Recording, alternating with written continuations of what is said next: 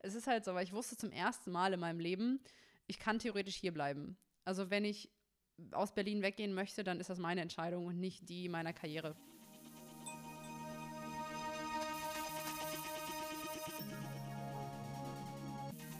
Hallo, ich bin Eva Holzhäuser und ihr hört den PH Podcast. Hier rede ich in jeder Episode mit PhD-Kandidatinnen oder Postdocs über ihre Promotion in den verschiedensten akademischen Bereichen. Es geht um die Inhalte ihrer Forschung und den Menschen dahinter. Ich möchte euch hier Wissenschaft näher bringen und gute Geschichten erzählen. Allerdings nicht von den ganz Großen, sondern von den Anfängen. Wie kamen sie dazu? Was inspiriert sie? Und was haben sie auf ihrer bisherigen Reise erlebt? Weil ich glaube, dass jeder von uns eine interessante Geschichte zu erzählen hat und auch, dass ich euch damit auf neue Gedanken bringen kann.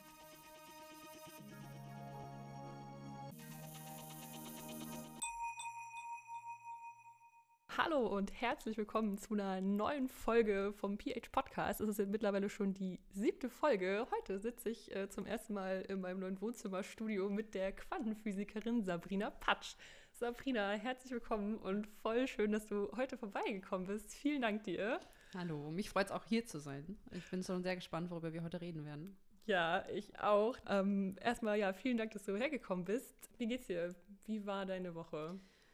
Meine Woche war ziemlich voll. Ähm, wie das immer so ist mit Freizeitstress, man nimmt sich dann doch immer viel zu viel vor. Ich war gestern noch bei einem Science Slam in Heimathafen und bin deswegen äh, ja ausgeschlafen genug, aber ein bisschen mehr hätte nicht geschadet. Kurz dazu, ja, es ist äh, Samstagvormittag. Ähm, wir sitzen hier schön mit Kaffee. Aber ich glaube, wir kriegen das alles auf jeden Fall hin. Ja. Ähm, ich würde dich kurz ein bisschen vorstellen. Du bist, äh, hast theoretische Physik studiert. Genau. Und äh, bist dann in die Quantenphysik gegangen, ähm, für die Promotion sozusagen. Hat sich das schon während des Studiums so ein bisschen rauskristallisiert oder war das dann nochmal eine größere Wende? Nee, also tatsächlich ist es äh, ja so, auch wir haben ja Bachelor- und Masterarbeiten und ich habe tatsächlich schon in meiner Bachelor- und in meiner Masterarbeit mich mit theoretischer Physik beschäftigt und habe dann auch im ähm, Master schon theoretische Physikvorlesungen belegt und die waren auch alle schon um Quantenphysik. Also letztendlich mache ich seit meiner Bachelorarbeit was relativ ähnliches, was auch einigermaßen ungewöhnlich ist, würde ich sagen. Also viele wechseln doch ihr Fachgebiet nochmal relativ stark von einem äh, von einer Abschlussarbeit zur nächsten. Und äh, mir hat das halt so Spaß gemacht in der Bachelorarbeit, dass ich dann gesagt habe, ich bleibe dabei und habe das auch bis zum Ende dann durchgezogen.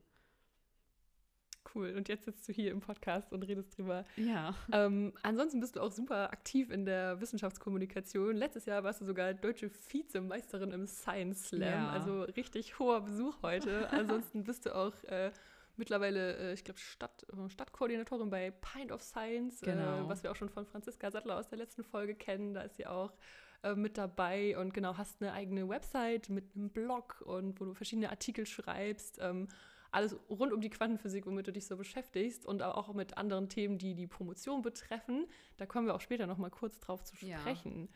Ja. Ähm, um dich vielleicht noch ein bisschen kurz kennenzulernen, ein paar andere Facetten von dir, würde ich gerne auch mit dir ein paar Entweder-Oder-Fragen machen. Aha. Bist du bereit dazu? Ich, ich bin bereit, ich, ich gebe mir Mühe. ja. ähm, Harry oder Hermine?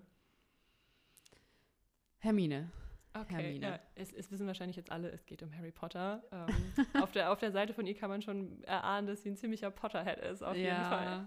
Ja, ich bin da nicht so subtil. Tarnumhang oder Zeitumkehrer?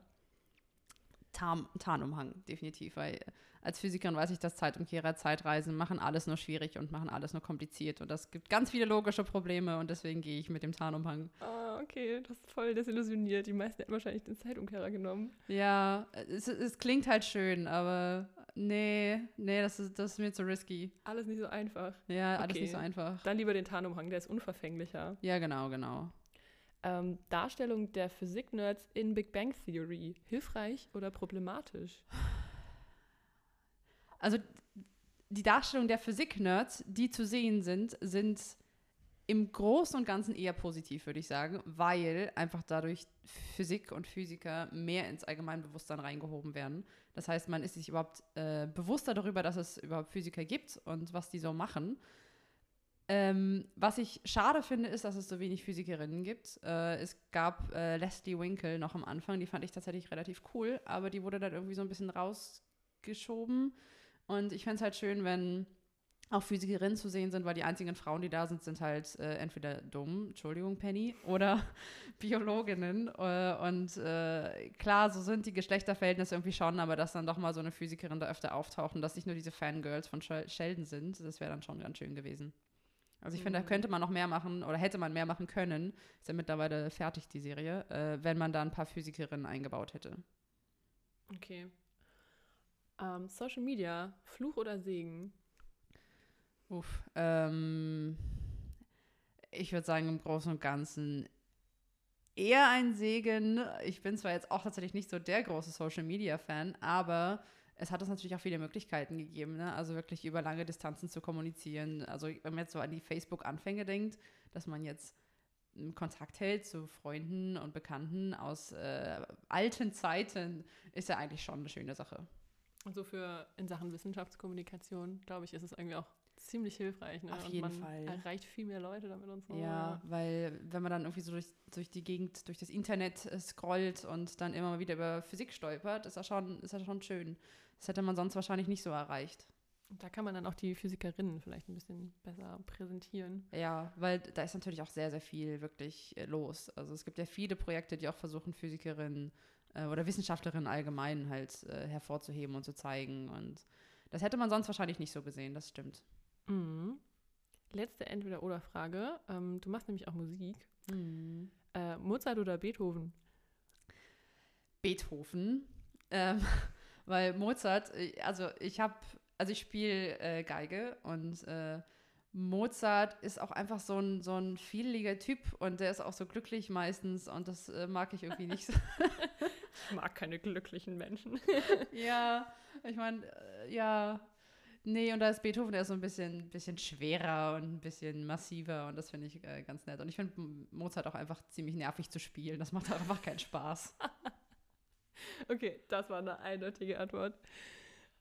Ähm, jetzt ähm, geht es den anderen wahrscheinlich oder vielen wie, wie mir irgendwie auch. Ich dachte erstmal so, oh mein Gott, Quantenphysik, krass, Superwoman quasi. Ähm, es ist ja schon, glaube ich, ein relativ weit verbreitetes Phänomen, dass Leute, sobald sie das Wort Quantenphysik hören, erstmal total äh, fasziniert sind und denken so, oh mein Gott, ja, das werde ich nie verstehen. Ähm, woher erklärst du dir, oder kannst du dir das irgendwie erklären, woher diese besondere Faszination für dieses Fachgebiet kommt? Das ist ja schon recht verbreitet, würde ich sagen, ja. das Phänomen. Also ich glaube zweierlei. Zum einen ist es so ähnlich wie die Astrophysik, es ist so eine Welt, die uns nicht zugänglich ist. Also die Astrophysik ist ja quasi gefühlt zu weit weg, als dass man sie wirklich anfassen könnte oder da irgendwie selbst was tun könnte. Und deswegen braucht man ja quasi äh, WissenschaftlerInnen, um einen da irgendwie so ranzuführen. Und bei der Quantenphysik ist es ja genau das Gleiche, nur in genau die andere Richtung. Das sind halt so winzig kleine Dinge, die halt selbst für uns Physikerinnen schwierig zu erreichen sind. Also da braucht man ja schon echt heftige Experimente, um da irgendwas zu machen. Und als äh, Normalmensch sozusagen hat man ja keine Möglichkeit, da irgendwie mit ihnen zu interagieren oder irgendwas damit zu tun. Und deswegen ist es, glaube ich, einfach die Faszination dafür, Dinge oder die Faszination dafür, etwas darüber zu lernen, was wir selbst nicht anfassen können oder erreichen können. Und zum anderen ist es so, dass Quantenphysik halt wirklich der Intuition widerspricht. Und das ist natürlich was, was immer irgendwie faszinierend ist. Also die ist ja ganz, ganz bekannt für diese absurden Gedankenexperimente. Ich sag mal Schrödingers Katze, was man natürlich jeder mal gehört hat, wo auch viele QuantenphysikerInnen äh, die Schnauze voll von haben. Ähm, die hat einfach sagt, okay, wow, hier ist diese Welt, die funktioniert so komplett anders als unsere eigene. Und das ist natürlich faszinierend. Mhm. Ähm, ja, jetzt hast du schon mal angesprochen, hier diese, diese Quantenteilchen, ja. Wir versuchen jetzt mal so ein bisschen in die Materie einzusteigen. Ähm, wo finde ich sowas denn? Gibt's die, liegen die rum? Gibt es das natürlich? ähm, muss man die erstmal herstellen in irgendeinem verrückten Kernteilchenbeschleuniger? Äh, sowohl als auch. Also letztendlich, äh, Quantenteilchen gibt es überall. Also das, das einfachste Beispiel ist Licht. Und Licht ist ja doch überall. Und Licht besteht aus kleinen Energiepaketen, könnte man sagen. Und äh, die heißen Photonen, das hat man vielleicht auch schon mal gehört. Und die gibt es natürlich überall. Und äh, die muss man jetzt nicht herstellen. Da ist eher das Problem, die muss man dann irgendwie einfangen und zähmen und benutzen. Das ist dann eher die Schwierigkeit. Aber da sind sie erstmal. Aber Quantenteilchen gibt es auch noch äh, an vielen anderen Ecken. Also letztendlich alles, was sehr, sehr klein ist und sich nach Regeln der Quantenphysik verhält, können wir als Quantenteilchen bezeichnen. Aber auch sowas wie Elektronen, Atome, auch Moleküle in gewisser Weise, die benutzen, die verhalten sich auch nach äh, quantenmechanischen Regeln, auch wenn sie tatsächlich relativ groß sind. Und man könnte dann sagen, dass in gewissem Sinne auch Moleküle noch Quantenteilchen sind. Ähm, wobei die meisten das wahrscheinlich nicht so bezeichnen würden. Also die meisten würden als Quantenteilchen dann eher so die, die kleinsten Bausteine bezeichnen, wie halt Photonen, vielleicht noch Elektronen und sowas, Atome dann noch bei Molekülen. Die behalten sich dann quantenphysikalisch. Aber es gibt auch noch ganz andere Teilchen, die tatsächlich hergestellt werden müssen. Ähm, man hat vielleicht jetzt durch so Google, IBM, Quantencomputer schon mal das Wort supraleitende Qubits gehört. Für die, die es nicht gehört haben, das sind halt äh, die Bausteine, aus denen jetzt Google und IBM Quantencomputer bauen wollen. Und das sind keine natürlich vorkommenden Dinge. Das sind eigentlich kleine Schaltkreise, ähm, die sehr ähnlich funktionieren wie eigentlich normale Schaltkreise und normale Computer. Da ist es, also ich finde das eigentlich ein ganz schöner Vergleich. Man könnte sagen, dass eigentlich Quantencomputer sind dann in dem Sinne die perfekten Schaltkreise und normale Computer sind einfach nur sehr, sehr schlechte Quantencomputer. Aber äh, dafür muss man halt sehr, sehr viel Arbeit reinstecken. Also man sieht ja, da fließen unglaublich viele Gelder rein, weil man muss versuchen, diese Schaltkreise so perfekt zu konstruieren, dass sie sich quantenphysikalisch verhalten. Und das könnte man dann auch als Quantenteilchen bezeichnen. Oder das, das sind Quantenteilchen, das sind halt Quantencomputer, die die da versuchen zu bauen. Und da muss sehr, sehr viel Arbeit reingesteckt werden, um die überhaupt zu bekommen. Okay, also es gibt natürlich vorkommende, merkt man schon mal, und man kann sie auch herstellen, weil es gibt nicht nur diese eine Form der Quantenteilchen, sondern es gibt verschiedene Moleküle, Atome, Elektronen, die die Eigenschaften sozusagen haben und damit als Quantenteilchen bezeichnet werden können, wenn man das mal Genau. So also ich würde kann. eigentlich sagen, alles, wofür ich die Schrödinger-Gleichung brauche, also wofür ich Quantenphysik brauche, um sie akkurat zu beschreiben, das könnte man als Quantenteilchen bezeichnen. Äh, wo wurde das denn entdeckt, sozusagen, diese Quantenphysik, Quantenmechanik? Wann ist denn das so zum ersten Mal aufgekommen? Ähm, der Anfang war um 1900 rum, äh, also ich glaube, das waren so 1905 rum, äh, durch Niels Bohr und Albert Einstein. Äh, die haben das relativ unabhängig voneinander an zwei verschiedenen Stellen das erste Mal bemerkt. Das erste Mal war Niels Bohr damals. muss ich ein bisschen ausholen. Also da ging es äh, darum, der hat sich mit sogenannter Schwarzkörperstrahlung befasst. Und das ist, wenn man äh, einen heißen Gegenstand hat, zum Beispiel einen Ofen oder einen Menschen, dann strahlt der Strahlung aus. Und das hat man vielleicht schon mal gehört, dass der Mensch Wärmestrahlung aussendet. Also so mit Wärmestrahlungskameras und sowas äh, kann man ja Menschen sehen aufgrund ihrer Wärmestrahlung. Und das Ding ist, diese Wärmestrahlung, ähm, welche Frequenz das ist, das hängt davon ab, wie warm der Körper ist. Also ähm, wenn man eine Herdplatte hat und die anschaltet, sieht man, die ist am Anfang irgendwie schwarz, aber irgendwann fängt sie dann an so rot zu glühen. Und je höher man das dreht, desto farbiger wird es. Dann wird es, äh, dann geht es einfach das ganze Spektrum durch, glüht dann irgendwann blau und so weiter. Das sieht man manchmal bei so Heizungsrohren noch, dass sie dann irgendwie in anderen Farben anfangen zu glühen. Und das liegt mit der Temperatur zusammen. Denn je heißer es wird, desto blauer wird das Licht dabei. Es ist doch, glaube ich, auch, also wenn man so Flammen hat einfach, ne, so Bunsenbrenner oder beim Feuerzeug oder so, hat genau. man auch innen drin, wo ja die Flamme angeblich am heißesten dann ja. auch ist, ist es blau. Ja. Und außenrum so dieser gelblich-weißliche Bereich eher ist ja dann der weniger heiße Bereich. Ne? Genau, genau. Und ähm, man hatte eine Formel für, wo man beschreiben kann, wie genau diese Frequenzverteilung ist, also wie viel Rot, wie viel Blau da drin steckt, wie viel auch Infrarot und Ultraviolett da drin steckt. Und man wusste, wie das aussieht, aber man hat irgendwie die Formel nicht so richtig hinbekommen. Man wusste nicht, warum ist das jetzt so. Und die Formeln, die man dafür kannte, die haben das irgendwie auch nicht so richtig beschrieben. Und dann hat äh, Niels Bohr damals gesagt, okay, gehen wir mal davon aus, dass sich Energie nur in Päckchen verändern kann. Er hat das erstmal damals nur als mathematischen Trick bezeichnet, weil er fand das selber gar nicht so cool und hat gesagt, okay, jetzt mathematisch nehmen wir das mal an und dann konnte er eine Formel herleiten, die diese Verteilung sehr, sehr gut beschrieben hat, also eigentlich perfekt beschrieben hat. Er hat dieses Problem gelöst und hat es damals halt als mathematischen Trick abgetan und später erst hat sich das entwickelt, dass, okay, das ist wirklich so und das sind die Photonen, über die wir gerade schon gesprochen haben, dass einfach Licht oder Energie, Strahlung, ist ja irgendwie alles das Gleiche, ähm, nur in diesem Päckchen auftreten kann. Also war es quasi ein Zufallsfund irgendwie. Genau. Und kurz danach hat dann Albert Einstein das woanders auch gefunden, nämlich beim Fotoeffekt, wo man dann rausgefunden hat, wenn man äh, zum Beispiel so eine Metallplatte bestrahlt, dass dann da ein Stromfluss entsteht, dass da dann Elektronen rausgelöst werden können. Und das hat er, das hat auch lange niemand verstanden, wie das genau funktioniert, weil man hat irgendwie gedacht, ja, je, je intensiver dieses Licht ist, desto mehr Elektronen, desto mehr Strom müsste doch da fließen. Aber das war nicht so, sondern es hängt von der Frequenz des Lichts ab. Also ob das jetzt ähm, roter oder blauer ist, das Licht. Und das konnte man sich nicht erklären, warum das so ist. Und da hat dann auch Albert Einstein gesagt, okay, vielleicht sind ja einfach, ist ja Licht Pakete und die Frequenz bestimmt, wie groß dieses Paket ist. Und mit dieser Hypothese hat er es dann geschafft, es zu erklären. Und das ist dann halt diese Quantisierungshypothese. Und dann haben irgendwann, haben sie dann rausgefunden, dass was Planck da beschrieben hat und das, was Einstein da beschrieben hat, ist eigentlich genau das Gleiche. Dass nämlich Licht aus Paketen besteht. Und das sind diese Quanten. Und dadurch hat das dann alles angefangen. Und das hat sehr, sehr lange gedauert, bis auch Planck und Einstein selbst das akzeptiert hatten, dass es kein mathematischer Trick ist, sondern dass es tatsächlich auch. Äh, Zufällig eine neue Welt entdeckt. Richtig, richtig. Und auch lange gegen gewehrt. Albert Einstein ist ja wirklich bekannt auch dafür, dass er sich gegen die äh, Quantenphysik gewehr, gewehrt hat. Dieses ganz berühmte Zitat: Gott würfelt nicht. Mm, ähm, okay, das hat was mit Quantenphysik zu tun, okay. Richtig, weil nämlich die Quantenphysik, wir haben jetzt über diesen ganzen Paketcharakter sehr viel gesprochen, aber was Quantenphysik ja auch hat, ist ja Zufallscharakter. Und ähm, das fand Einstein ganz doof. Und äh, der, der mochte das gar nicht. Der hat gesagt, es kann doch nicht sein, dass irgendwie Dinge zufällig entstehen oder mit einer Wahrscheinlichkeit vorauszusagen sind. Und er hat gesagt, nee, das, das kann ja nicht sein, Gott würfelt doch nicht. Und damit wollte er eigentlich seine Kritik an der Quantenphysik zeigen, was ich super lustig finde, weil er hat sie begründet. Und er hat auch seinen Nobelpreis nicht für die Relativitätstheorie bekommen, sondern für die Quantenphysik.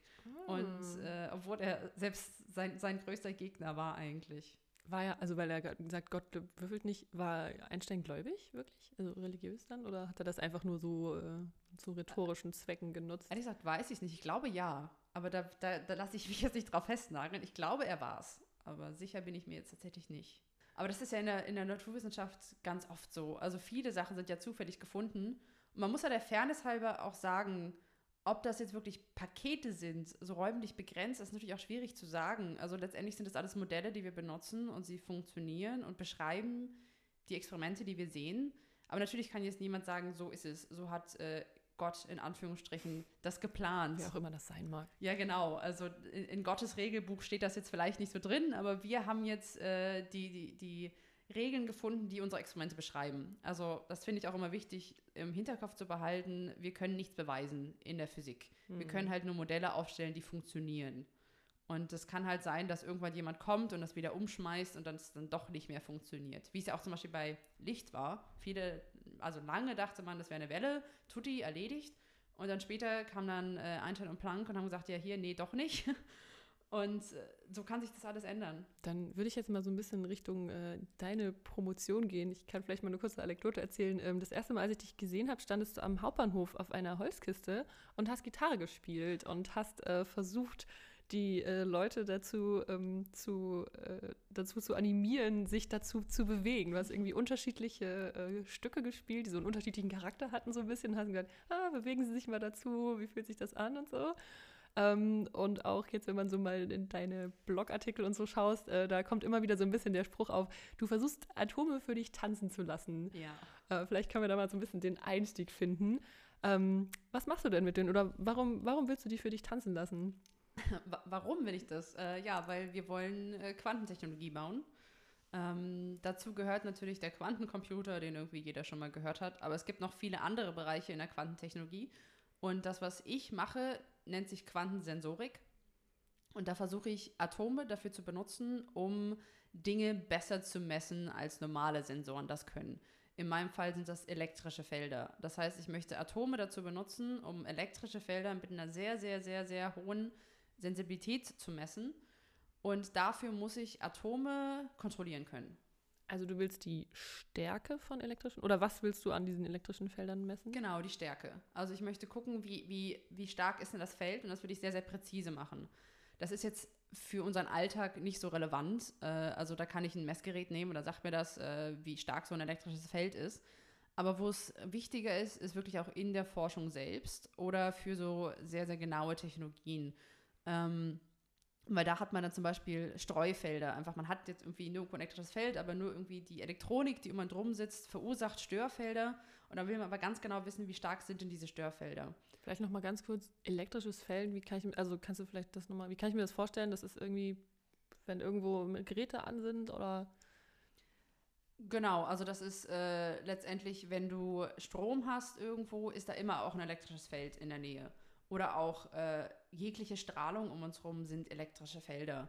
Ähm, Radiowellen. Also WLAN äh, oder sowas. Ja, genau, letztendlich alles, was mit Strom zu tun hat. Also Strom sind ja Elektronen und Elektronen ist Ladung und Ladungen sind Felder oder verursachen Felder, sagen wir es mal so. Jetzt nicht, um nicht zu salopp zu werden, aber die sind eigentlich überall. Wo waren wir stehen geblieben? Elektrische Felder, genau, du willst äh, die messen können. Genau, ich weil möchte. Das vor allem in der Forschung, genau, äh, von Genau. Relevanz ist. Und auch nicht nur für die Forschung, vielleicht auch ein etwas praktischeres Beispiel. Äh, MRT kennt man vielleicht, wünsche ich natürlich niemandem, dass das nötig ist, aber mit einem MRT kann man ja in den Körper reinschauen, ein bisschen besser und ein bisschen weniger invasiv als jetzt beim Röntgen zum Beispiel. Und das basiert letztendlich auch darauf, dass man so Signale misst, die Atome aussenden. Und das sind halt auch Strahlung, also das ist auch Strahlung, die diese Atome aussenden. Und die sind halt sehr, sehr klein. Und je genauer man das messen kann, desto besser ist die Auflösung in diesen MRT-Bildern. Und die Messmethoden, die wir entwickeln, können dann letztendlich auch dazu beitragen, diese MRT-Methoden zu verbessern. Tun sie tatsächlich auch. Also das wird zum Teil auch schon benutzt. Also jetzt nicht direkt das, was ich entwickelt habe, aber diese gesamte, dieses Quantensensorik wird quasi dafür auch schon benutzt. Ja, da finde ich es auch eigentlich schade, dass der Quantencomputer so im Fokus steht und die anderen Gebiete so vernachlässigt werden, weil Quantensensorik gibt es schon. Während Quantencomputer noch total in ihrer Forschungsblase stecken, können Quantensensoren, also die funktionieren jetzt schon und die kann man jetzt eigentlich auch schon benutzen. Ja, wahrscheinlich, weil Computer erstmal so. Klingt so halt cool, Es ne? klingt cool, ähm, alle wissen erstmal was mit dem Wort anzufangen und es ist sowas, was man halt persönlich zu Hause einfach hat und da benutzen kann. Ja. Deswegen ist es wahrscheinlich greifbarer für die meisten Ja, Leute. Sensoren sind halt langweilig. Also pff, Voll. Ja. Mega langweilig. In deinen ähm, Arbeiten kommt immer wieder mal das sogenannte Rydberg, Rydberg oder Rydberg-Atom. Äh, ich sage Rüttberg, aber ob das jetzt, also er war aus äh, Schweden, glaube ich. Also äh, ich kann kein Schwedisch, ich weiß nicht, wie jetzt der offizielle Aus, äh, die offizielle Aussprache wäre. Aber ich sage immer Rüttberg-Atome. Rydberg-Atome. Genau, vielleicht kannst du mal kurz erklären, was das ist. Dann haben wir ja schon mal ein cooles neues ähm, Partywissen äh, für die nächste Nerd-Party. äh, kann man da ein bisschen damit glänzen. Äh, ob, es, ob es sich dazu eignet, weiß ich nicht. Aber äh, Rydberg-Atome sind eine besondere Art von Atom. Und zwar letztendlich einfach nur Atome, die sehr, sehr hoch angeregt sind. Und zwar kommt das daher, äh, Johannes Rydberg, das war ein Physiker, und er hat herausgefunden, dass ähm, die Energieniveaus in Wasserstoff äh, sich ziemlich schön beschreiben lassen mit einer relativ einfachen Formel. Und äh, dann hat er später herausgefunden, dass andere Atome, die nicht Wasserstoff sind, genau das gleiche Spektrum zeigen oder ein sehr, sehr ähnliches. Und ähm, alle Atome, die das haben, letztendlich bezeichnet er dann als Rydberg-Atome.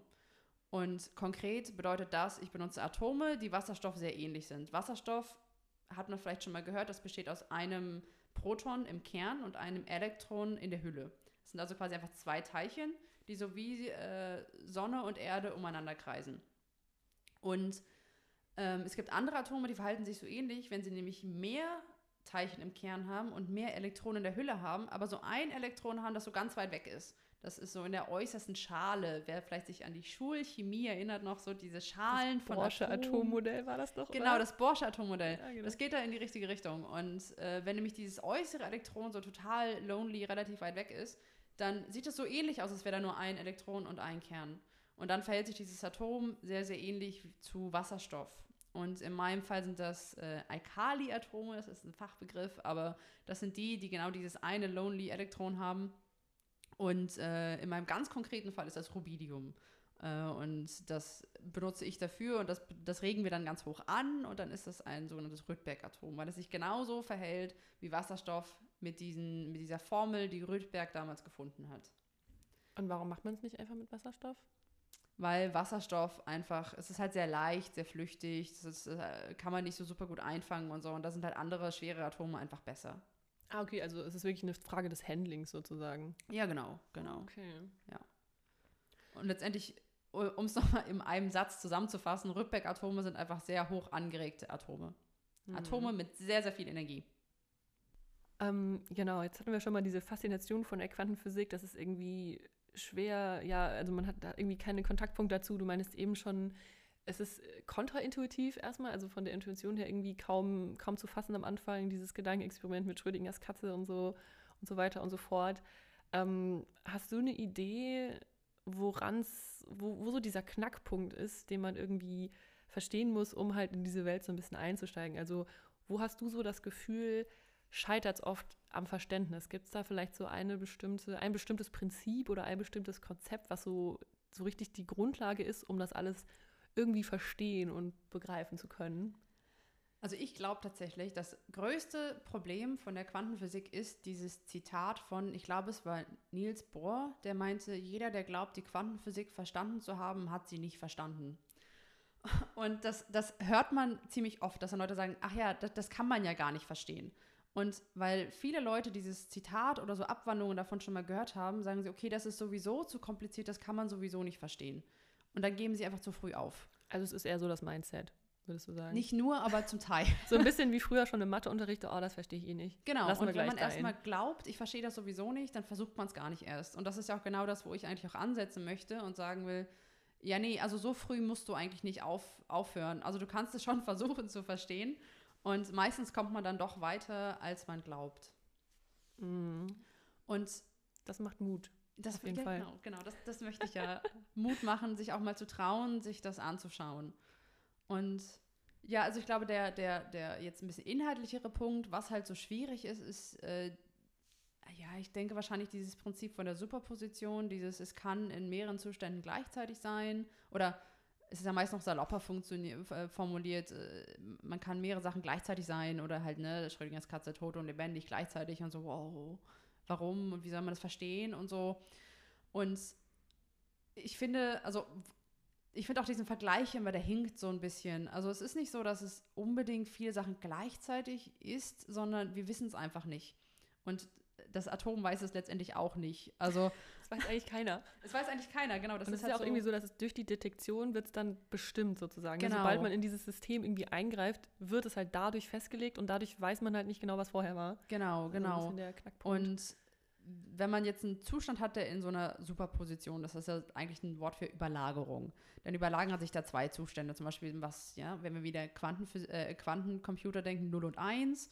Und äh, dann da sagt man immer, das ist in 0 und 1 gleichzeitig. Aber letztendlich ist es einfach so, die Wahrscheinlichkeit bei einer Messung 0 zu messen und die Wahrscheinlichkeit bei einer Messung 1 zu messen ist zum Beispiel 50 Prozent. Das ist eigentlich alles, was wir sagen können. Wir können nicht wirklich sagen, ist es jetzt in beiden gleichzeitig, ist es nur 0, ist es nur ein 1, wir wissen es einfach nicht. Also es weiß keiner, auch das Atom selbst weiß es nicht, soweit wir wissen. Okay, also muss ich einfach mal ein bisschen öffnen und äh, sich einfach die Zeit auch geben, um das zu verstehen. Genau, denn ich glaube, wenn man das mal versucht, dann kommen die meisten doch weiter, als sie anfangs glauben würden.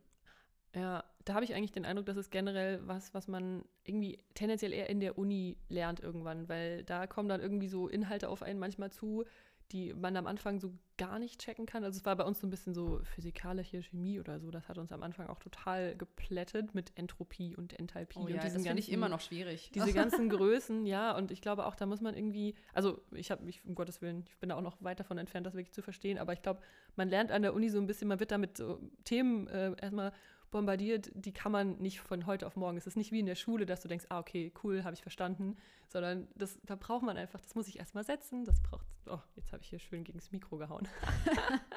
Wild gestikuliert. So passioniert, das, das, genau. das darf auch sein. ähm, ja, genau, man muss das ein bisschen, muss sich ein bisschen Zeit lassen, man muss das ein bisschen sacken lassen und das kann durch auch mal irgendwie mehrere Semester dauern oder vielleicht versteht man es auch nie so richtig. Ja. Ähm, und das ist es dann mit der Quantentechnologie ähnlich. Ja, ich finde das tatsächlich ganz witzig. Also ich, ich persönlich finde Quantenphysik relativ einfach. das, einfach, es liegt ja einfach vielleicht das Talent dafür. Ja, weil, also ohne Witz, wenn man sich die Mathematik dahinter mal anguckt, ist die für Quantenphysik gar nicht mal so wild. Also wenn man mhm. sich anguckt, was es in der Physik so gibt, wow. Also wenn man so Richtung, naja, jetzt Stringtheorie ist abgefahren, ne? Aber auch Teilchenphysik und äh, wirklich Quantenfeldtheorie, was ja nochmal viel, also ich mache ja wirklich so Quantenmechanik relativ simpel, ne? Also das sind letztendlich Matrizen und Vektoren, die ich da hin und her werfe, ne? Also das, das geht voll. Und ich habe da eine ganz witzige Anekdote. Ich hatte mal ein Radiointerview zum Thema Perpetuum mobile. Und das ist ja diese, diese Maschine, die sich irgendwie immer bewegt und dabei noch Arbeit leistet, ne? also Energie aus dem Nichts, wo ja viele immer so ganz fasziniert sind. Und ich wurde da interviewt, warum auch immer. es ist ja überhaupt nicht mein Fachgebiet, aber okay, sie wollten halt eine weibliche Stimme haben. Mhm. Wie das halt oft so. so ist, genau. Finde ich auch gut, ne? aber dadurch trifft es halt dann Frauen auch öfter mal, dass sie dann halt Interviews und sowas geben. Und ähm, ich wurde dann halt interviewt zu diesem Thema und äh, das ist halt Wärmelehre. Und ich finde persönlich Wärmelehre super kompliziert und ich habe dann zu ihm im, in diesem Interview gesagt, ne, also ich finde Wärmelehre oder Thermodynamik viel komplizierter als Quantenphysik. und er hat so, wow. Weil einfach Quantenphysik so diesen Ruf weg hat, dass es so mega kompliziert ist, ne? Aber es ist halt letztendlich nur eine Frage, sich damit mal zu befassen. Und ich habe mich halt letztendlich äh, sieben Jahre lang mit Quantenphysik befasst ich finde das mittlerweile ziemlich, äh, also ich will jetzt nicht sagen easy, ne, aber verhältnismäßig einfach und verhältnismäßig schön und äh, ich mag das sehr, sehr gerne. Und Thermodynamik, damit kannst du mich jagen. Also ich finde das mega kompliziert und ne, Entropie, Enthalpie ja. und diese ganzen Größen und sowas. Und ich so, oh. Und da sieht man mal, es ist halt eine Frage der Perspektive. Ne? Es gibt sicher Leute, die sehen das genau andersrum und viele denken wahrscheinlich, ja, Wärme, Arbeit sind so Begriffe, die, ne, lau, es ist, ist gut aber äh, finde ich gar nicht. Ja, es ist sicherlich einfach eine Sache der persönlichen Neigung und äh, genau, dass, äh, dass man sich einfach mal hinsetzt und sich damit beschäftigt. Ähm, hat, wir haben jetzt schon öfter, oder du hast öfter die Quantencomputer ja schon angesprochen. Ich glaube, das hat auch irgendwie ein relativ großes Interesse immer da. Ja. Ähm, kannst du kurz vielleicht nochmal versuchen, so ein bisschen diesen Link zu, herzustellen? Wie kann ich jetzt mit diesen Quantenteilchen, die du eben beschrieben hast, einen Computer bauen? Also wenn ich das exakt beantworten könnte, dann wären Google und IBM sicher ziemlich froh. Aber die Grundidee ist, ich hatte ja schon erwähnt, in einem normalen Computer hat man Nullen und Einsen. Das sind die Bits, wie wir sie nennen. Ähm, oder wie die Informatiker, Elektrotechniker sie nennen. Ich meine, wir haben uns das so ein bisschen angeeignet. Und äh, damit kann man Informationen äh, dekodieren. Und man kann halt sagen, jede, also die kleinste Informationseinheit ist eine 0 und ist eine 1. Also ja, nein, an, aus, hoch, runter, wie auch immer. Und die Idee von Quantencomputern ist, dass man jetzt statt äh, Bits Quantenbits nimmt, Qubits, einfach weil es sind Quantenteilchen. Und die können halt auch nach oben oder unten zeigen, hoch, runter, an, aus sein.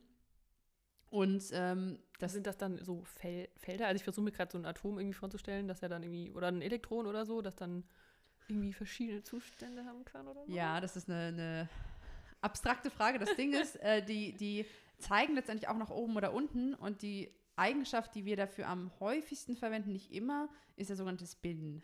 Und das ist eine relativ abstrakte Größe. Also so eine Eigen Art Eigendrehung, oder? Ja, also genau, sehr gut, ja. So genau, es ist sowas wie ein. Die Erde hat ja quasi auch einen Spin sozusagen. Und Basketbälle genau. haben ja auch einen Spin. Genau, so, so könnte man das sehen. Das ist halt eine Analogie, die wir sehr, sehr häufig benutzen. Das Ding ist halt, ein Elektron dreht sich nicht wirklich.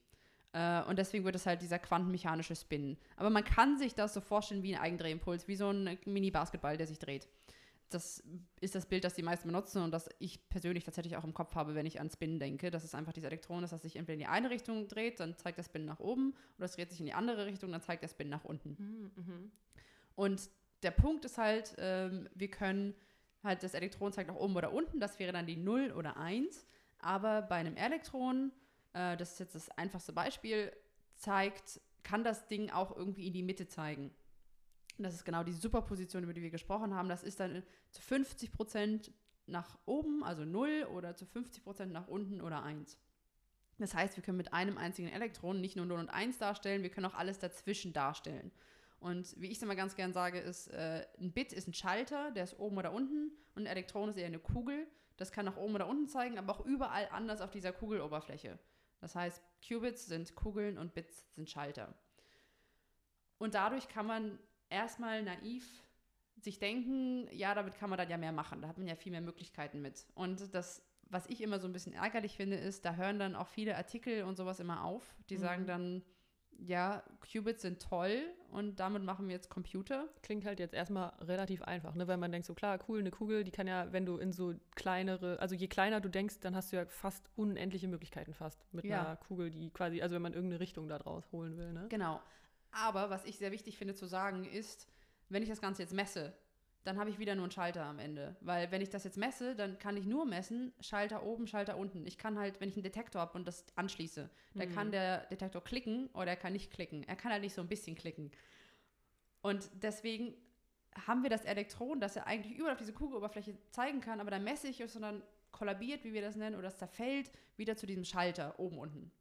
Und jetzt na, als nochmal Link zu deiner Promotion zurück, versuchst du daran zu arbeiten, dass man auch Zwischenzustände messen kann? Kann man das so ungefähr Nee, sagen? Das Ah, okay. kann man auch nicht. okay, also das ist quasi unmöglich Das sowieso. ist quasi unmöglich. Also es gibt halt Methoden, wie man dann, also wir nennen das, man kann das in einer anderen Basis messen. Ich kann halt messen oben oder unten oder ich kann messen links oder rechts oder ich kann messen vorne oder hinten, aber ich kann nicht messen, sag mir mal die Koordinaten auf der Kugel. Okay, also das ist von vornherein auch ausgeschlossen Genau, aus das, heutiger das Sicht. geht nicht. Das geht nicht. Das geht aus rein quantenphysikalischer Sicht nicht. Also das verbietet uns die Natur sozusagen. Oh, schade. Ja, genau. Das, das geht nicht. Und man kann das halt irgendwie überwinden und da gibt es Tricks, das so ein bisschen äh, zu simulieren oder so, aber das kann man nicht. Ähm, genau, also meiner, also zur, zur, zur Klarheit muss ich auch sagen, in meiner Promotion selbst arbeite ich nicht mit Quantencomputern, sondern mit diesen Sensoren. Mhm. Und das heißt, mit den Qubits befasse ich mich selber tatsächlich nicht so richtig. Aber was dann halt wichtig ist bei Quantencomputern ist, wir haben halt diese Qubits und was ich auch immer, äh, wie ich es immer sage, ist, äh, ein einzelnes Qubit ist erstmal nicht besser als ein Bit. Was man braucht, ist ganz viele Qubits. Und erst wenn man diese ganzen vielen Qubits zusammensetzt und die klug miteinander interagieren lässt, erst dann wird ein Quantencomputer draus. Und das ist eigentlich auch die Schwierigkeit, die so Google, IBM und sowas haben, mehr Qubits zu bekommen. Und dass diese Qubits vernünftig miteinander reden und dann das Ergebnis, was man dabei rausliest, auch sinnvoll ist. Weil man kann sich das so vorstellen, wir haben jetzt so ein Rudel von Qubits und die unterhalten sich jetzt in der Sprache der Quantenphysik miteinander. Aber ich als äh, Benutzerin von diesem Computer spreche keine Quantenphysik. Und äh, was wir dann brauchen, ist ein Übersetzer von der Quantenphysik in die klassische Physik oder die normale Welt, wie wir sie kennen. Ist das dann der Detektor, Das der ist der quasi Detektor. da 0 und 1 draus macht? Ganz genau. Ja. Und, Und dadurch geht super viel Information erstmal verloren. richtig, richtig. Und ich muss die Qubits sinnvoll miteinander interagieren lassen, dass sie mir am Ende eine Antwort geben, die ich in der klassischen Sprache verstehen kann. Und wenn ich das nicht vernünftig mache, dann ist diese Information einfach völlig wertlos. Und das sind so Quantenrezepte, die wir dann brauchen, oder Quantenalgorithmen heißen die, ähm, die genau das versuchen, dass wir mit Hilfe von Qubits sinnvolle, komplizierte Rechnungen machen, die aber auch ein sinnvolles Ergebnis am Ende rausspucken. Und das ist die ganze Schwierigkeit bei Mhm. Quantencomputern. Man braucht viele Qubits, die müssen vernünftig miteinander reden. Ich muss sie vernünftig verstehen am Ende. Und sie dürfen nicht kaputt gehen zwischendrin. Das ist auch immer gut. ja, weil Qubits sind tatsächlich kleine Sensibelchen und äh, die, die lassen sich leicht beeinflussen. Ne? Diese Störfelder, die verwirren die total und äh, mit der Zeit haben die auch einfach keinen Bock mehr nach oben zu zeigen und fallen dann irgendwann nach unten. Und das sind so ganz, ganz viele Probleme, wenn man halt mit so kleinen Sensibelchen arbeitet. Und Also es sind Diven. ja, es sind Diven, absolut. Und äh, das ist halt so ein bisschen das Problem. Man hat halt die hohe Sensitivität, die man ja auch haben will, aber dadurch werden sie halt total, äh, ja, schwierig zu handhaben. Und wie, wie kann ich mir so einen Quantencomputer, also die jetzigen, die sie bisher so gebaut haben, das sind dann irgendwelche, keine Ahnung, irgendwelche fancy Maschinen, wo mit äh, elektrischen Feldern oder magnetischen Feldern und ist ja beides irgendwie gleich so ein bisschen, ähm, wo dann ein paar Atome drin rumschwirren und die, das ist dann der Quantencomputer. Oder wie kann ich mir das so optisch irgendwie einigermaßen vorstellen? Ja, äh, es kursieren ja immer sehr viele Bilder, ne? Also vielleicht hast du mal diesen Google-Computer gesehen, das ist ja so ein Riesengestell, das so von der Decke hängt mit so ganz viel Metall und Kabeln und so ein Kram, ne? Und das ganz Witzige ist eigentlich, dieses ganze riesige Gestell ist eigentlich nur die ganze Elektronik drumherum. Und der Quantencomputer in- innen drin ist halt so ein Mini-Chip, so ähnlich aussieht äh, wie halt so normale Computerchips eigentlich. Ah, so, okay. Das heißt, der Quantencomputer, wenn man es genau nimmt, ist eigentlich nur dieser Chip. Das ist so wie, als würdest du dir deinen normalen Computer angucken, so dieser Tower, den man ja, das hat man heute nicht mehr so viel, aber Damals. damals, Ich als erinnere ich noch mich jung noch. war, gab es Ja. diese Tower. Und Meine Eltern haben das, glaube ich, heute noch. ja, mein Freund hat das auch, weil der ist halt Gamer und da, Mhm. da hat man das dann erleuchtet dann in Farben und so. Ah ja, also ja. Regenbogenfarben und so. Ja, genau, ganz, ganz cool, ganz cool. Und äh, das ist quasi, was man ja als Computer wahrnimmt, aber die ganze Magie passiert ja quasi auf dem Chip, auf dem Prozessor innen drinne. Und das ist auch beim Quantencomputer so, es hat dieses riesige Ding und es gibt auch mittlerweile von IBM Quantencomputer, die sehen aus wie ein normaler Computer sozusagen. Es hat so eine riesige Box, aber die füllt halt so einen Raum. Also wir sind wieder da, wo wir vor mehreren Jahrzehnten waren eigentlich. Es sind raumfüllende Maschinen und der Mhm. eigentliche Chip, der Prozessor, das Gehirn von dem Computer ist auch relativ klein. Und, das diese ganze Elektronik, wofür, wofür ist die da, diese, äh, diese Teilchen im, im Schach zu halten? Oder? Ja, genau. Also wie gesagt, ne? In Schach, Quant- nicht im ja. Im Schach. Äh, Qubits sind Diven und das Ding ist, die wollen oft, die mögen es sehr kalt und man muss das äh, sehr, sehr stark runterkühlen. Also die brauchen äh, Vakuum und die brauchen einen Kryostat. Und das ist so eine riesige Maschinerie drumherum. Kryostat bedeutet also irgendwas besonders, besonders kalter Kühlschrank, genau, sagen wir genau. mal so. Und das meist so mit äh, flüssigem Helium und sowas, also wirklich kalt, also nah vom absolut Null, mhm. damit halt jegliche Störung, jegliche Ablenkung äh, eliminiert wird. Ja, weil so Wärme bedeutet ja immer irgendwie Teilchenbewegung, ne? Und die genau. will man ja genau nicht haben. Genau, und Wärme mhm. ist ja Energie und das würde dann mein Qubit anregen, also quasi von mein Schalter von unten nach oben flippen, mhm. ohne dass ich das will. Mhm. Okay. Und das will man vermeiden. Und dafür ist halt diese ganze Elektronik und also Elektronik ist halt dazu da, dann mit den Qubits zu sprechen und sie miteinander interagieren zu lassen. Und, und sie zum Tanzen zu bringen. Und sie zum Tanzen zu bringen, genau. Ja, das ist ja genau das. Sind. Genau.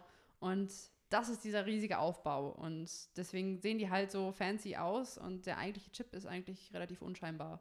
Hm, okay, also ein kompletter Raum, der dazu ähm, gemacht ist, sozusagen äh, Atome einmal, einmal im Grundzustand irgendwie zu halten, möglichst nicht äh, zu irgendwie anzuregen, zu bewegen und halt die Elektronik dazu, um das halt ganz gezielt ansprechen zu können. Ganz genau. Damit man das irgendwie nur kontrolliert machen kann. Genau. Und da gibt es halt verschiedene äh, Ansätze. Ne? Also was ich jetzt, dieser Chip, wovon ich jetzt gesprochen habe, das ist halt so der Ansatz von Google, IBM, weil die haben diese supraleitenden Qubits, also diese Schaltkreise. Und dann gibt es noch welche, das sind auf Ionenbasis und auf Atombasis und auf Lichtbasis. Und die sehen halt alle also von außen sehen die alle gleich aus, sind halt so wie so Kabel und Maschinen und so, ne? Mhm. Aber das eine ist halt ein Chip, das andere ist halt ein Teilchen auf einem Chip, das andere ist halt völlig frei, das andere ist in so einem kleinen Hohlraum irgendwie gefangen und da gibt es halt aber zig Ansätze, alle streiten, was mhm. der beste ist. Dann, ja, werden wir sehen, was, was die nächsten Jahre da bringen ja. an Technologie. Ähm, ich würde noch mal äh, zu, zu, deiner Person ein bisschen zurückkommen. Ja. Ich denke, wir haben da jetzt einen ganz guten Bogen geschaffen. Ähm, was war denn deine Motivation mit der Promotion anzufangen überhaupt? Es ist eine gute Frage, weil irgendwie, ich habe nie die Entscheidung getroffen, jetzt promoviere ich, sondern das war irgendwie so immer da. Also äh, ich weiß nicht, ob jetzt also ich, ich würde jetzt sagen, solange ich denken kann, aber so. so das wäre ein bisschen übertrieben. Das wäre ein bisschen oder? übertrieben also als wahrscheinlich. nicht als an Quantenphysik gedacht. Ja, genau, nee, nee, aber ähm, überhaupt das, das Konzept, ich habe halt immer gern gelernt. Das, äh, also ich war halt in dem Sinne wahrscheinlich schon immer so ein bisschen Streber. Und äh, ich war halt immer neugierig und äh, deswegen war eigentlich für mich relativ schnell klar, ich wollte aufs Gymnasium gehen und ich wollte dann studieren und dann eigentlich so lange machen, wie halt geht. Und deswegen war für mich ziemlich klar, ohne dass ich das jemals aktiv entschieden hätte, dass ich promovieren will noch bevor ich wusste, was Promotion eigentlich heißt. Also ich komme halt auch aus so typische Arbeiterfamilie, ne, Arbeiterfamilie und äh, wusste gar nicht, was es überhaupt bedeutet zu promovieren, bis ich wirklich angefangen habe. Und ähm, genau so kam das. Also ich bin da wirklich, also es war für mich nie wirklich eine Entscheidung. Vielleicht war das, war das äh, besser, nicht gerne zu, zu wissen, was auf dich zukommt. Ja, Weil wenn du dich zu auch. viel informiert hättest, hätte sie vielleicht dagegen entschieden. Ja, ich habe das auch im Studium gemerkt, als ich angefangen habe im Bachelor. Also viele haben dann gesagt, ja, und ich habe überlegt, ne, diese Uni ist ja besser für genau das und das Fachgebiet. Und wenn ich später mal dieses und das machen will, dann wäre natürlich die Uni besser gewesen. Also ich so, wow. Also ich bin hier in die nächste Stadt gezogen, wo es eine Uni gab und wo ich nichts bezahlen musste. Und jetzt bin ich hier. Und da habe ich halt auch gemerkt, ne, das war halt schon also Unterschiede. pragmatische Entscheidung einfach. Richtig. Einfach, und ohne sich da viel, zu viel Kopf zu machen. Ja, und letztendlich hat es halt geklappt. Aber das war bei mir halt, ich bin halt so reingestolpert und es hat alles, also ich hatte halt viel Glück gehabt. Und andere planen da sehr viel mehr. Und ja, also letztendlich war das vielleicht auch einfach das Glück, dass ich es halt nie viel hinterfragt habe, sondern einfach gemacht habe und dadurch mhm. mir gar nicht so viel Gedanken und gar nicht so viel Sorgen darum gemacht habe. Mhm. Auch eine gute Taktik, glaube ich. Jetzt hast du dich ja, jetzt bist du mit der Promotion ja fertig auch schon, äh, ja. äh, abgegeben, verteidigt ist auch schon. Ja. Herzlichen Glückwunsch nochmal dazu. Genau, aber was war jetzt so der Punkt, wo du sagtest, weil, also theoretisch hätte man jetzt ja noch länger in der Forschung bleiben können, Postdoc machen können oder so, aber jetzt hast du gesagt, okay, jetzt, jetzt reicht es erstmal, jetzt will ich dann doch was anderes machen. Ja. Was ist da jetzt dann passiert? was ist passiert? Ja, ich, ich könnte hier so ein bisschen losragen. Äh, das Ding ist, ich mag Quantenphysik sehr gerne, deswegen rede ich auch immer das noch drüber. Das, das, merkt man vielleicht. Und äh, ich mag Forschung auch sehr gerne. Ich habe sehr gerne gemocht, was ich in meiner Promotion gemacht habe. Und ich hatte auch zwischenzeitlich überlegt, das weiterzumachen, sprich einen Postdoc zu machen, Forschung zu machen. Und ich habe mich dann, also es war wirklich eine super harte Entscheidung. Also ich hatte, es gab diesen Punkt äh, im Frühling, wo ich zwei Jobangebote auf dem Tisch hatte. Das eine war für einen Postdoc in der Forschung, das andere war für Journalismus. Und ich konnte einfach eine Woche nicht mehr schlafen, weil es hat mich einfach so belastet, weil ich, ich hatte keine Ahnung, was ich machen soll. Und ich war halt so hin und her gerissen, weil ich habe, ich wollte beides gern machen, aber ich musste mich entscheiden. Und der Grund, warum ich mich letztendlich gegen die Wissenschaft entschieden habe, sind wirklich die Randbedingungen. Also, also ich weiß nicht, wie bekannt das so nach außen ist, aber wenn man äh, in der Wissenschaft Karriere machen möchte, muss man eigentlich diese Postdoc-Laufbahn einmal durchlaufen. Was heißt, alle paar Jahre ein neuer Job, ein neue, neues Land, eine neue Karriere, neuer Freundeskreis auch. Und da hatte ich einfach absolut keinen Bock drauf. Also vor allem, man weiß nie, wohin es einen verschlägt. Man weiß, also das hat mich auch so super belastet, dass ich auch in meiner Promotion nicht wusste, wo bin ich denn nächstes Jahr? Bin ich nächstes Jahr noch in Berlin? Bin ich nächstes Jahr äh, in Amerika? Bin ich äh, sonst wo? Also man wusste es nicht. Und man muss da auch so ein bisschen mitgehen, weil wenn man eine Karriere in der Wissenschaft machen möchte, muss man eigentlich immer so die besten Optionen annehmen, auch wenn das vielleicht nicht die Stadt, das Land ist, der Kontinent ist, auf dem man gerne sein möchte. Und äh, da hatte ich einfach keine Lust drauf. Also ich wollte nicht mein komplettes Leben äh, meiner Karriere unterordnen und alle paar Jahre wieder von vorne anfangen. Mhm. Und deswegen, das war dann für mich letztendlich der ausschlaggebende Grund zu sagen, ich mache das zwar gerne, ähm, aber es gibt andere Sachen, wie ich mich mit Wissenschaft befassen kann, die nicht mein komplettes Leben bestimmen. Und deswegen bin ich dann letztendlich äh, durch Wissenschaftskommunikation und Wissenschaftsjournalismus im Journalismus gelandet.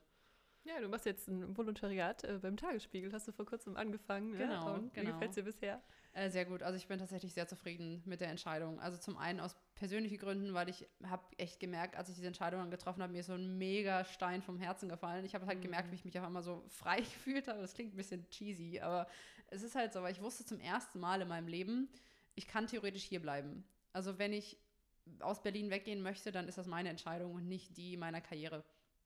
Und äh, rein vom Job her macht mir halt auch einfach Journalismus mega Spaß. Also ich schreibe gern. Ich mache jetzt ein allgemeines Volontariat, das heißt, ich schreibe auch über, also ich schreibe gerade hauptsächlich über Nicht-Physik, also so ganz normale Dinge. Aber es ist auch ganz cool, weil ich äh, konnte jetzt, ich war neulich auf dem Ärztekonzert in Berlin und konnte darüber schreiben und das ist mein Job und ich finde das einfach mega cool.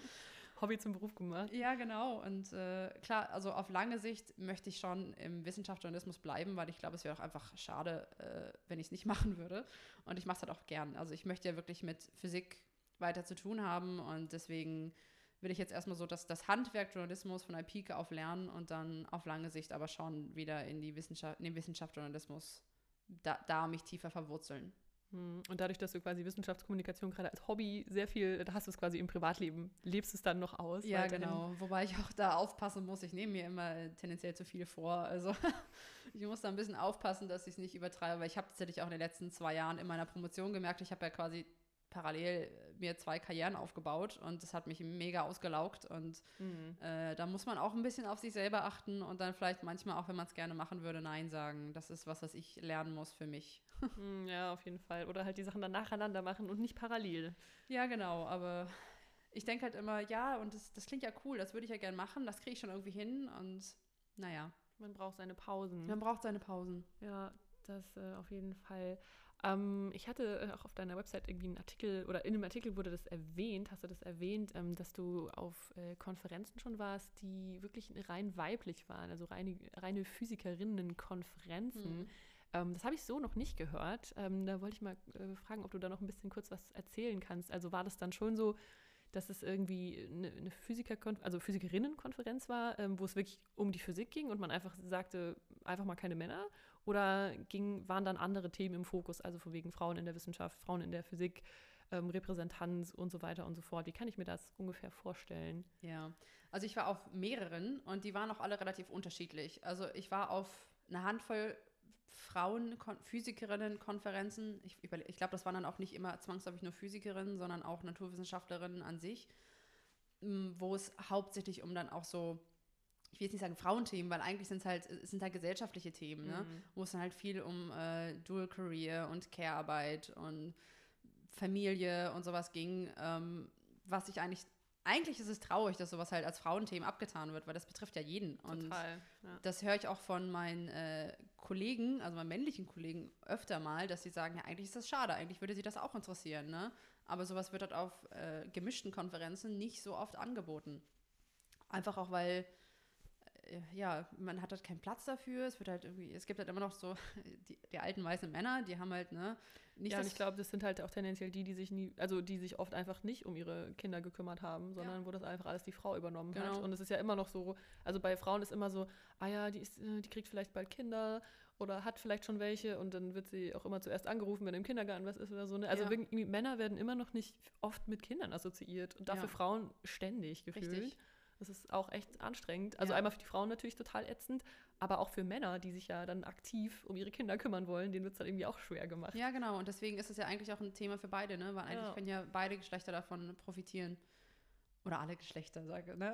Also alle Geschlechter. Alle. alle, alle, genau. alle. Genau, alle, die Kinder wollen. Richtig. Und lieben drum kümmern. Auf so einer, was ich halt gemerkt habe, ist, dass auf solchen Konferenzen ist halt die Stimmung auch eine ganz andere. Es ist halt viel persönlicher und viel intimer.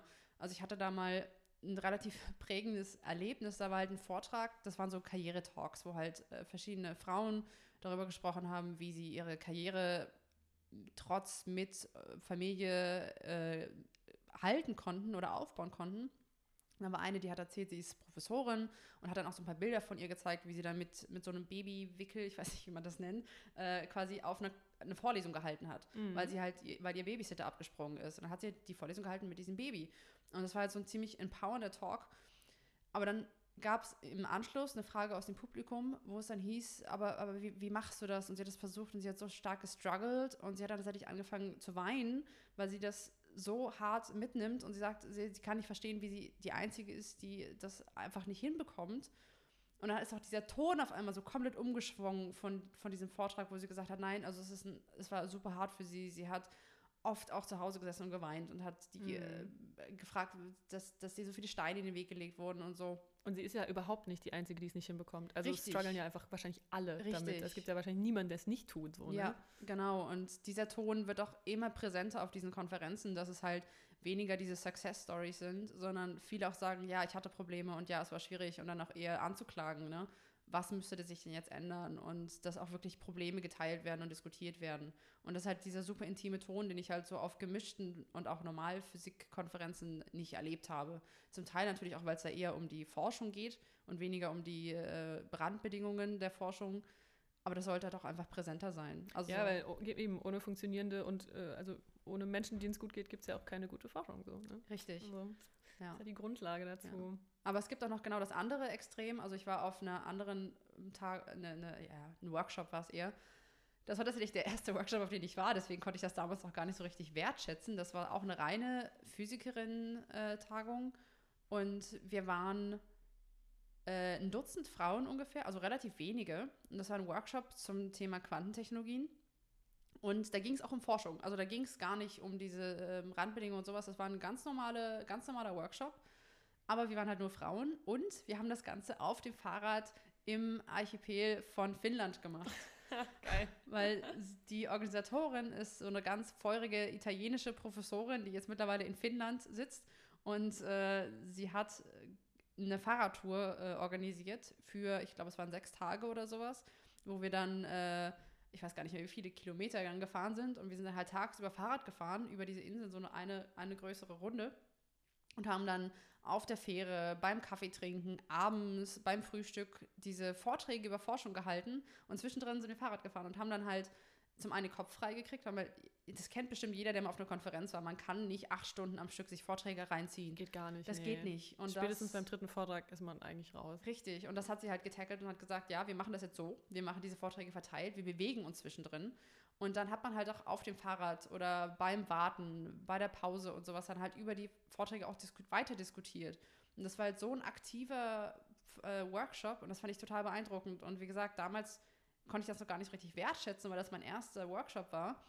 Und ich war auch damals die Jüngste als, als äh, Masterstudentin äh, äh, kurz vor der Abgabe. Und die meisten, das waren halt äh, Doktorandinnen, Postdoc, Professorinnen. Mhm. Und wir sind alle so lässig miteinander umgegangen. Wir waren zusammen in der Sauna und waren zusammen schwimmen im See und sowas. Und das war halt echt mega.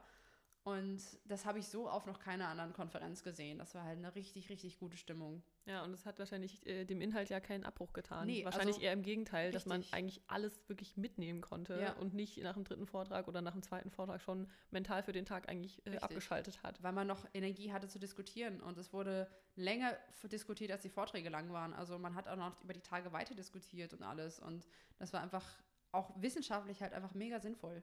Ja, ist ja auch echt voll die, voll die Chance, dass man einfach diese, dieses Format irgendwie dieser klassischen Konferenzen auch so ein bisschen aufbricht. Ähm, sei es halt, keine Ahnung, dass Leute vielleicht auch mal ihre Kinder mitbringen oder so und die ja. irgendwas machen können, damit es irgendwie familienfreundlicher wird oder genau, dass vielleicht die Sessions nicht so direkt hintereinander geknallt sind, dass man zwischendurch ja. sich bewegt, mal rausgeht, damit ja. das alles irgendwie auch äh, ja, viel besser sacken kann und so. Ja. Das klingt richtig gut. Ähm, ja, dann habe ich noch eine Sache, die fand ich irgendwie ganz süß. Ähm, in, in Deutschland gibt es eine schöne Tradition, was Doktorhüte angeht. Ja. Also wenn man ähm, seine Promotion dann geschafft hat und auch die Verteidigung, glaube ich, geschafft hat, das ist so der, glaube ich, der Zeitpunkt, wo der dann übergeben wird. Genau, oder? am Ende der Verteidigung, wenn die Note verkündet wurde, danach kriegt man dann einen Doktorhut verliehen. Genau, und dieser, dieser Doktorhut, der ist in Deutschland oft äh, ziemlich kreativ gestaltet. Da kann man auch in, auf deiner Webseite ein Foto bewundern davon. Ja, Vielleicht genau. könnt ihr euch das mal anschauen nachher. Ähm, den äh, Link für die Seite werde ich dann in die Shownotes packen. Vielleicht kannst du da kurz ein bisschen noch was dazu erzählen, was ja. es damit so generell auf sich hat mit dieser Tradition. Genau. Ähm, also man kennt das ja vielleicht aus äh, amerikanischen Filmen und so, da hat man ja diesen schwarzen Hut, der dann irgendwie ganz zeremoniell damit hochgeschmissen wird. Das ist ja schon der Highschool, ne? Also 10. Klasse, sogar, 10. Ja, Klasse kriegen die so einen Hut und so einen Talar irgendwie um. Ja, genau. Und genau, also so, wenn man die Realschule abschließt quasi. Richtig. Und das gibt es halt bei uns nicht. Also wenn man jetzt promoviert oder ähnliches, dann, dann hat man da keine Zeremonie, kein Outfit oder sonst was. Und dann wurde das, ich weiß gar nicht genau, wann das überhaupt entstanden ist, muss ich sagen, aber dann gibt es halt die deutsche Gegentradition, wir basteln diesen Hut einfach selbst. Ganz pragmatisch. Ganz pragmatisch. und äh, das ist dann die Aufgabe von den anderen Arbeitsgruppenmitgliedern. Das heißt, meine äh, KollegInnen haben mir dann diesen Hut gebastelt, wie man sich vorstellen kann, eine Gruppe TheoretikerInnen zusammen am Basteln. Und ich habe da schon Geschichten gehört, das war nicht bei meinem Hut, sondern bei einem anderen. Da waren irgendwie so vier Theoretiker zusammen in einem Raum und die haben, drei davon haben sich geschnitten. An einer Bastelschere. Eine Bastelschere. Äh, sehr klischeehaft, aber es ist leider eine wahre Geschichte. Und ähm, bei meinem Hut war es dann halt auch so, die haben sich dann äh, heimlich, also man weiß es ja schon irgendwo, aber heimlich dann zusammengetan und haben dann diesen Hut gebastelt aus so schwarzem Karton. Und äh, traditionell wird er dann mit Gegenständen oder Fotos beklebt, die auf die eigene Promotionszeit anspielen. Und da sieht man dann halt, wie gut die eigene Gruppe einen eigentlich kennt. Und äh, genau, da sind ja verschiedene Anspielungen drauf. Und auf meinem Hut sind tatsächlich äh, ein paar Harry Potter-Anspielungen drauf. Zum Beispiel diese Troddel, die dann da so runterhängt, äh, ist bei mir das Slytherin-Emblem. Ah, du bist, du bist also eine von den Bösen. Ja, quasi. Ja. Ich habe da ja eine Schwäche für die Bösen, muss ich zugeben. Und äh, ich habe, es sind mehrere Anspielungen tatsächlich auf Harry Potter da drauf. Und auch in meinem, in meinem Science Slam ist tatsächlich eine Anspielung zu Harry Potter versteckt. Und äh, kann man ja vielleicht selber mal suchen, ob man die findet. Und mhm, mhm. äh, was habe ich noch drauf? Ich habe ähm, ganz süß so äh, Kaffeebohnen auf meinem Hut, weil äh, Überraschung, ich trinke gern Kaffee. Das ist jetzt natürlich sehr originell. Das ist sehr originell. sagen. Aber da neben den Kaffeebohnen ist ein kleiner schwarzer Drache. Ich glaube, das ist der aus ähm, How to Train a Dragon heißt es, glaube ich. Ah, ich dachte, das wäre vielleicht auch noch Harry Potter. Da haben die auch irgendwas mit Drachen gemacht. Ja, genau. Aber ist letztendlich, also ich glaube, der Drache stammt daher, aber eigentlich geht es nur um diesen Drachen. Und das hat dieser Drache, der ist so eine kleine Feuerblase daneben und äh, der, der pustet so die, die Kaffeebohnen an. Und es ist nicht nur wegen äh, Rösten von Kaffee, sondern eine ganz schöne Geschichte. Mein äh, Bürokollege und ich, wir haben sehr viel Kaffee getrunken. Wir waren immer das äh, Coffee Office von unserer Arbeitsgruppe. Das Co Coffees. Oh, ja, okay. das ja. Coffees. Oh, ah. oh, ja, den, ah. den ah, oh. da haben wir eine Gelegenheit Gut. verpasst, Vielleicht schneide ich es raus, mal gucken. und ähm, wir hatten halt die Kaffeemaschine bei uns im Büro. Wir haben tatsächlich uns die Kaffeemaschine selber gekauft damals, weil wir hatten keine und haben die selber gekauft. Und diese Kaffeemaschine hat äh, immer so, wenn sie fertig war, so ganz prustende Geräusche gemacht, so am Ende. Und äh, dann haben wir unsere Kaffeemaschine Fuchur gekauft. Und das ist der aus, aus unendlich, unendlich Geschichte. Ich glaube oder? schon, ja. Dieser große weiße, der ist ja eigentlich sehr nett. Der ist eigentlich sehr, sehr nett, ja. Und das und ist auch, ja, es war eher so der, der Drachensound und so. Deswegen haben wir den, die Kaffeemaschine Fucho genannt und deswegen hat dann äh, mein Bürokollege Äh, also ich gehe davon aus, das war seine Idee, dann diesen kleinen Drachen neben die Kaffeebohnen geklebt. Und das ist dann halt so kleine Insider-Witzchen, die auf diesem äh, Hut angebracht werden. Und natürlich auch ganz ähm, prominent, das Rüttberg-Atom ist auch auf meinem Hut drauf. Also ah, okay, da kann man sich also gut mal anschauen, wie so ein Rüttberg-Atom eigentlich aussieht. Richtig. Weil das nämlich dieser, äh, auch Leute, die vielleicht mal Science Slammer gesehen haben, ich äh, erkläre ja meine Atome mit Ballerinas. Also dass äh, der Zustand, den ich herstellen möchte, sieht aus wie eine Ballerina mit so einem Hula-Hoop-Ring außenrum. Mm, mm, und deswegen ist dieser kreisrunde Ring auf meinem Hut drauf, weil genauso sehen halt diese Rüttberg-Atome aus. Und da drin ist eine kleine Kugel, ein kleines Elektron. Das ist das einsame Elektron am Rand. Genau. Mhm. Und das dreht sich auf dieser Bahn. Und tatsächlich, als ich diesen Hut das erste Mal aufhatte, ich stand dann da für zehn Minuten, ne, frisch Doktor, habe meinen Kopf so hin und her geschwenkt und habe diese Kugel so in diesem Schlauch da hin und her gedreht. Einer Doktorin Inter würdig. Ein interaktiver Hut. Ja, genau. Cool. Wo kann man dich denn äh, als nächstes äh, an anhören? Als nächstes ähm, bin ich in zwei Wochen in Regensburg. Vielleicht das sagen wir kurz noch ähm, ein Datum dazu. Ja, genau. Ich weiß noch nicht ganz genau, wann ich die Folge hochlade. Warte mal. ich muss jetzt erstmal aufs Handy schauen. Da muss ich selbst mal aufs Handy schauen, weil ich äh, verliere da manchmal ein bisschen den Überblick gerade. Das nächste Mal bin ich am 22. September in Regensburg. Da bin ich beim Einstein Slam. Das ist eine reine Physikveranstaltung. Mhm. Das ist relativ weit weg, aber ich habe. Ja, das nächste Mal in der Nähe bin ich am 20. Oktober im Werk 2 in Leipzig für einen Science Slam. Ah, okay, du bist echt deutschlandweit dann auch unterwegs. Ja, genau. Also äh, das, ist, äh, das ist mal schöner, mal weniger, aber man muss natürlich auch viel dafür reisen. Ja. Reisen ist natürlich schön, aber mit einem Vollzeitjob ist das mittlerweile eher schwierig. Das war in der Promotion noch ein bisschen einfacher. Ähm, ja, ansonsten ja. hast du ja einen Instagram-Kanal äh, dem genau. ihr folgen könnt und eine Website, ich glaube physikus-minimus.de oder com? .com. Physikus-minimus.com genau. heißt es. Und da stehen auch die Science Slam Termine drauf. Ja. Also wenn man das sich anschauen möchte, dann steht da, wo man mich bewundern kann und für mich voten kann natürlich. ja, cool. Ähm, ja, dann von meiner Seite aus vielen Dank, dass du heute vorbeigekommen ja, bist. Ja, es hat echt Spaß äh, gemacht. Ich weiß jetzt, habe jetzt endlich mal eine Vorstellung davon, was überhaupt ein Quantencomputer ist und kann jetzt mal ein bisschen mitreden vielleicht und ein bisschen, äh, bisschen andere Leute damit beeindrucken, ja. dass ich ein bisschen mehr weiß als sie selber. Ja. Ähm, war mega interessant. Ich hatte echt keine Ahnung vorher und ich hoffe, dass hier die ZuhörerInnen auch jetzt ein bisschen was mitnehmen konnten. Ja, das Aber hoffe ich auch. Ganz bestimmt, ich finde, das ist sehr anschaulich erklärt auf jeden Fall. ähm, vielen, mich. vielen Dank. Äh, wie fandest du es so? Ah, sehr schön. Also es war äh, ja, also sehr, äh, sehr angenehm. Also es war halt ein Gespräch, ne? Also, ja, das war der, genau, ja, das war der war Plan. Halt so, hätte man auch so im Café führen können. Sehr nerdy, aber ja.